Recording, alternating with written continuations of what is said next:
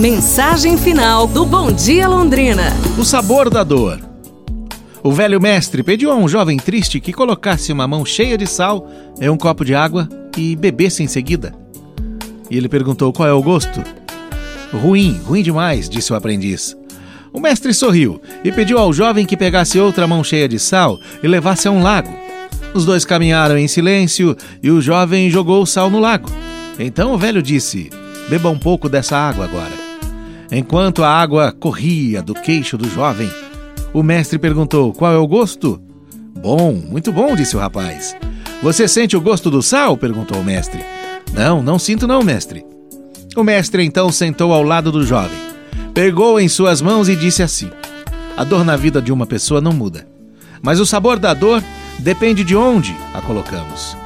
Quando for sentir dor, a única coisa que você deve fazer é aumentar o sentido de tudo o que está à sua volta.